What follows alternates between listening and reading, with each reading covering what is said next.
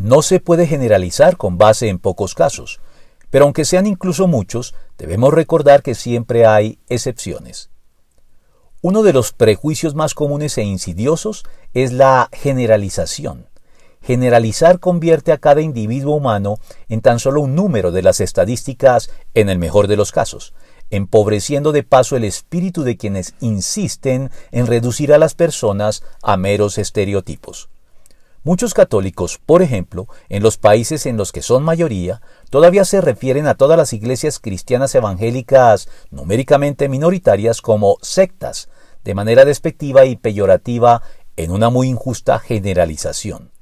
O también, como lo dice el reto de Dios, en algunos países la definición de evangélico ha llegado a refundirse y confundirse a menudo con el estilo pentecostal, sin tomar en cuenta que no todos los evangélicos se identifican con él, sino por el contrario, muchos no lo comparten, aun cuando lo respeten en general.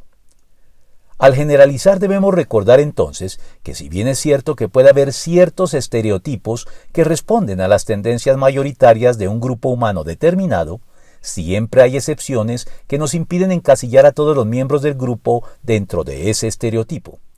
Pero sobre todo, debemos evitar la mucho más injusta generalización que hace de las excepciones la regla, como por ejemplo afirmar que todos los apóstoles eran ladrones porque uno de ellos, Judas Iscariote, lo era.